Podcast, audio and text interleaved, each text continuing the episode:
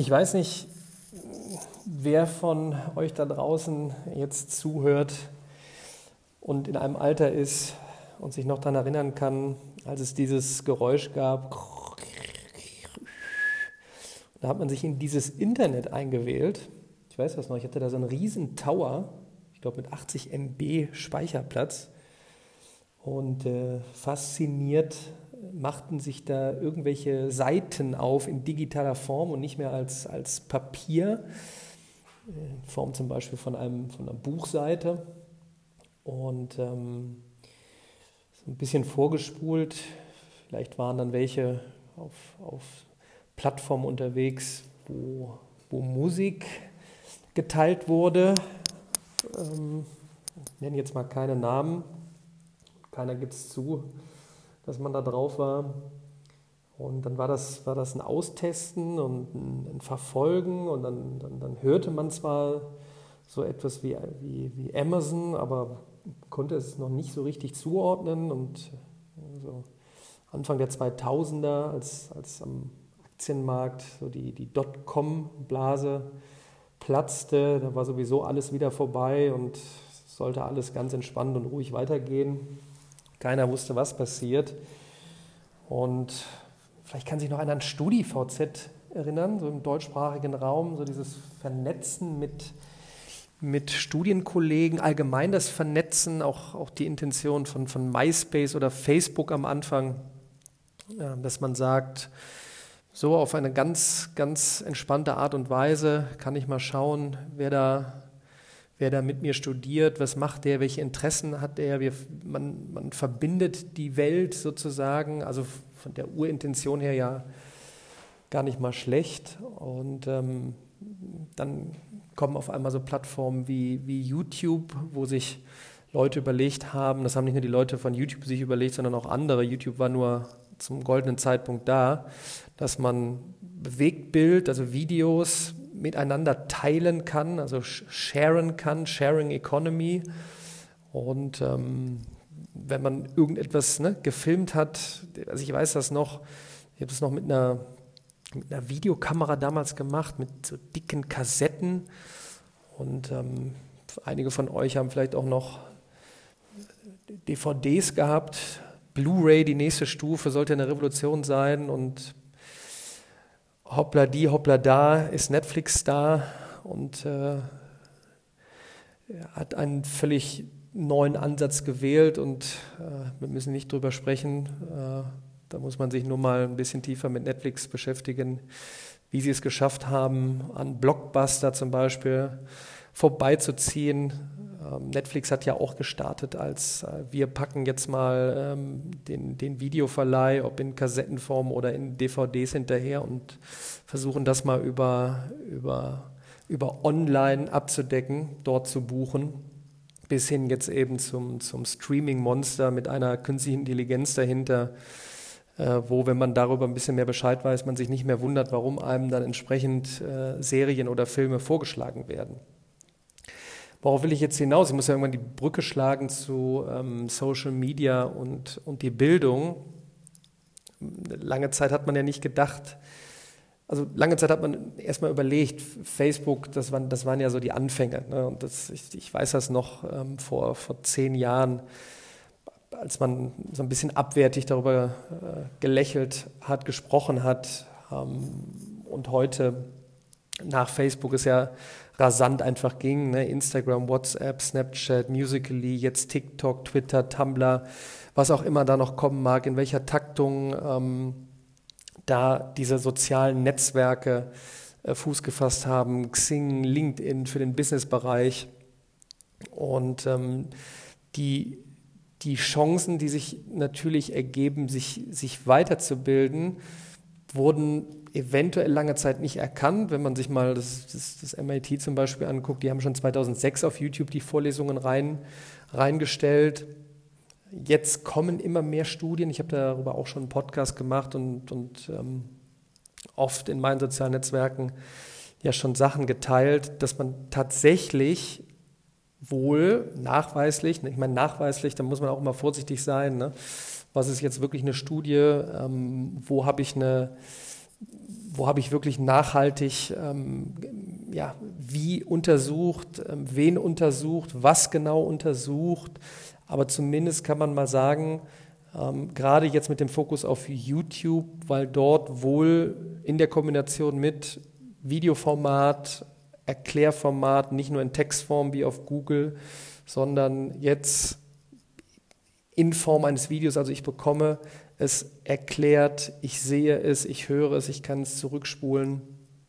Ähm, das scheint ja offensichtlich eine große Masse erreicht zu haben, auch nachhaltig, um in, in Dingen besser zu werden. Und ähm, natürlich muss man jetzt die Diskussion anfangen, Chancen und Gefahren. Gefahren natürlich, wie nachhaltig ist Lernen auf Plattformen, wo ich eigentlich doch ständig äh, in der Gefahr bin, abgelenkt zu werden. Wie kann man es eventuell steuern, ähm, wenn ich auf YouTube unterwegs bin, vielleicht die Werbung abgeschaltet habe und wirklich nur rein konsumiere, rein die Videos konsumiere? Natürlich, in welcher Form habe ich das Video aufgeschlagen oder aufgemacht auf dem Desktop zum Beispiel, ist neben, nebendran wieder eine, eine Spalte, wo verschiedene Videovorschläge sind. Habe ich das komplette äh, Video auf dem Schirm und konzentriere mich wirklich darauf, habe ich es als kleine Einheit zur Verfügung und ergänze ähm, das, was ich gerade thematisch da vor mir liegen habe. Natürlich ist die, ist die Nonplusultra-Optimal-Version, dass man in einem geschlossenen Haus ist.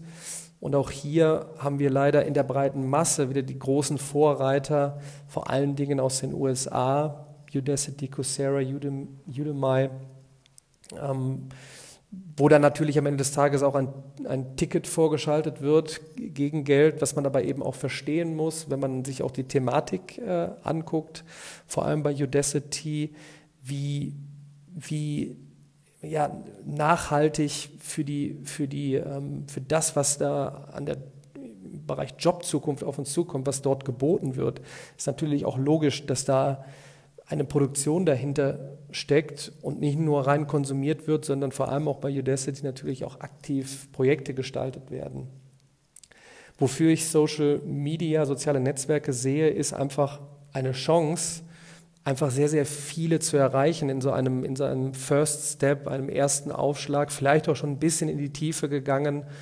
Ähm, vor allen Dingen natürlich gerade über YouTube, aber meines Erachtens auch Instagram, oder auch TikTok, wo ich ja gerade ähm, Mathe in 60 Sekunden als Format teste, wo ich einfach sage, okay, wenn eh, und da können wir jetzt drüber diskutieren, Smartphone-Verbot eventuell, ähm, Screen, Screen Time verkürzen. Im Moment ist vor allen Dingen die Jugend ähm, dort unterwegs, mehr denn je. Und warum dann nicht reingehen und wirklich mit, mit Bildungsinhalt abholen? Also schmeiße ich doch ganz einfach mal 60 Sekunden TikToks rein, in denen ich ähm, auf, auf Mathe-Einheiten gehe und Mathe kurz erkläre. Es ist natürlich jetzt eine Kunst, nochmal von fünf bis acht Minuten runterzugehen auf 60 Sekunden.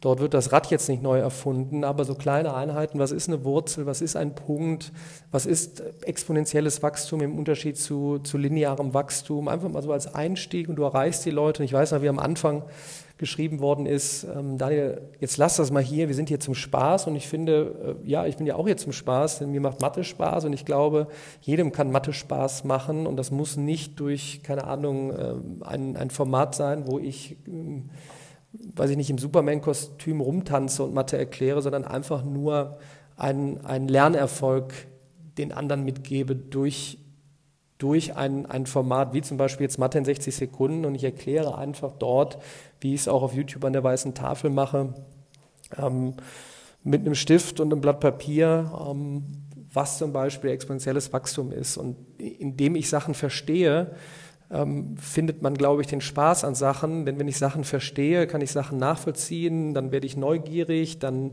dann, dann kommen andere Dinge dazu, dann rede ich mit anderen, dann, dann das ist für mich eigentlich Spaß äh, zu finden durch Verständnis und ähm, Spaß in Interaktion kommt dann logischerweise, wenn ich live vor Ort mit anderen unterwegs bin und dann Probleme angehe. Und meines Erachtens ist, ist es auch eine sehr, sehr große Verantwortung von der Gesellschaft, ähm, Social Media einfach zu nutzen und einfach brutal viel Bildungskontent reinzukippen, ähm, damit einfach mal gegen diesen, gegen diesen Sturm an, an, an Postings von ähm, lachenden, hüpfenden, in Geld schwimmenden, gut aussehenden, was auch immer, dass dort mal noch was, was Reales, Authentisches mit reinkommt. Ich glaube, da tun sich viele immer noch recht schwer. Vielleicht sagen sich auch viele ganz einfach, warum sollte ich das überhaupt machen? Mal abgesehen davon, dass man immer selber einen großen Lerneffekt hat, indem man etwas erklärt und das auch anderen erklärt und in Interaktion kommt. Ähm, was meines Erachtens nicht zu unterschätzen ist, ähm, kann man am Ende des Tages damit auch Aufmerksamkeit bekommen. Und da müssen wir auch auf, bei der Realität bleiben. Um wirtschaftlich Erfolg zu haben, braucht man die Aufmerksamkeit von Menschen und die sind gerade zu einem sehr großen Teil in den sozialen Netzwerken unterwegs. Und ähm, ich finde es eigentlich gar nicht verkehrt, dann eben Aufmerksamkeit zu bekommen mit Bildungsinhalten. Und äh, die können ja auf unterschiedlichste Art und Weise aufbereitet werden. Es muss ja nicht immer das eher nüchterne Format von mir sein. Ähm, es gibt einen großen, großen YouTuber, der ist Doktor der Physik, Dr. Derek Müller. Veritasium heißt der Kanal, ich glaube knapp 6 Millionen Abonnenten. Ähm, der, der, der Rockstar der, der Scientists, äh, so nenne ich ihn immer.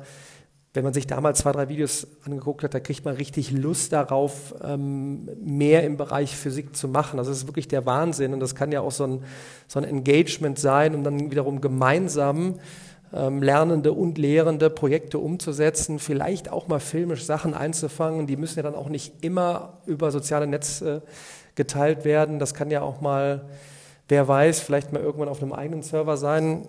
Jetzt bin ich natürlich ein bisschen mutig, gerade wenn es um Schulen und Unis geht. Aber die Hoffnung stirbt ja bekanntlich äh, zum Schluss. Und die Frage, die sich mir stellt, ist, wie kriegt man Menschen dazu, soziale Netzwerke für Bildungsinhalte zu nutzen? Gerne auch eine Dokumentation, wenn man zum Beispiel hergeht und sagt, ich habe jetzt mal Bock, ähm, mein Lieblingsthema maschinelles Lernen zu lernen weil es eben ein wichtiges Thema ist. Ich werfe es immer zwischendurch ein, wenn das Internet alles um Faktor 10 verändert hat, wird maschinelles Lernen alles um Faktor 100 verändern. Deshalb sollte man, man muss sich eigentlich damit auskennen. Also, das Zeitalter ist besser denn je. Ähm, nie war es so einfach, einen, einen ersten Schritt zu machen, äh, nicht äh, mit großem Aufwand zu einer Bibliothek zu fahren und dort zu suchen und, und zu hoffen, dass eventuell noch einer da hockt, der auch Ahnung hat und dann kann ich noch mit dem sprechen. Ähm, heute gehe ich in ein digitales Device, gehe ins Internet, kann den ersten Step zum Beispiel auf YouTube machen, schaue mir ein paar Tutorials an.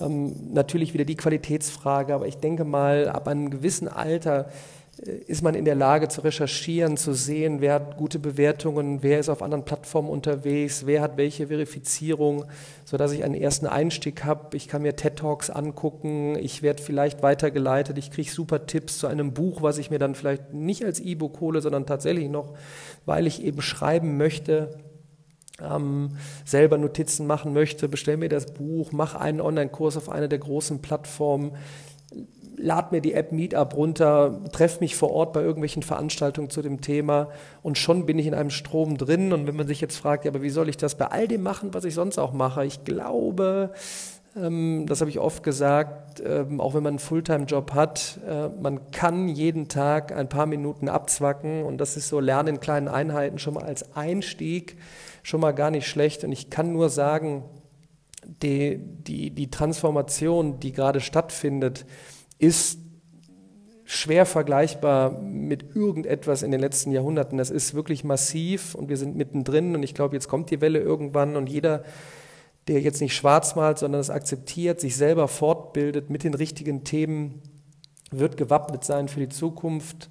Ähm, und das kann, das ist immer noch nicht zu spät. Man kann Schritt für Schritt ähm, beginnen. Ich muss so gegen Ende jetzt vom Podcast nochmal darauf hinweisen, na klar, wie sieht es denn jetzt mit einem 3, 4, 5, 6-Jährigen aus? Digitale Devices, ja oder nein? Für mich auch eine Diskussion wieder reingeworfen. die viel, viel größer geführt werden muss. Ich bleibe der Meinung, jetzt mittlerweile nach den ersten Büchern Richtung ähm, Wie lernt das Gehirn, gerade ein ganz interessantes Buch, das, das, das überforderte Gehirn mit Steinzeitwerkzeugen äh, in die Multitasking-Zukunft.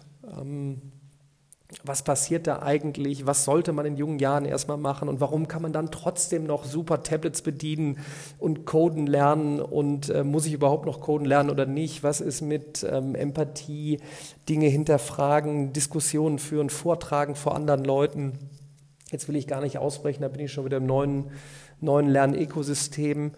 Ähm, vielleicht nochmal jetzt zum Schluss soziale Netzwerke, Social Media es ist da, vor allem die Kids sind drin. Lasst sie uns dort mit Bildungskontent abholen. In diesem Sinne, bis demnächst.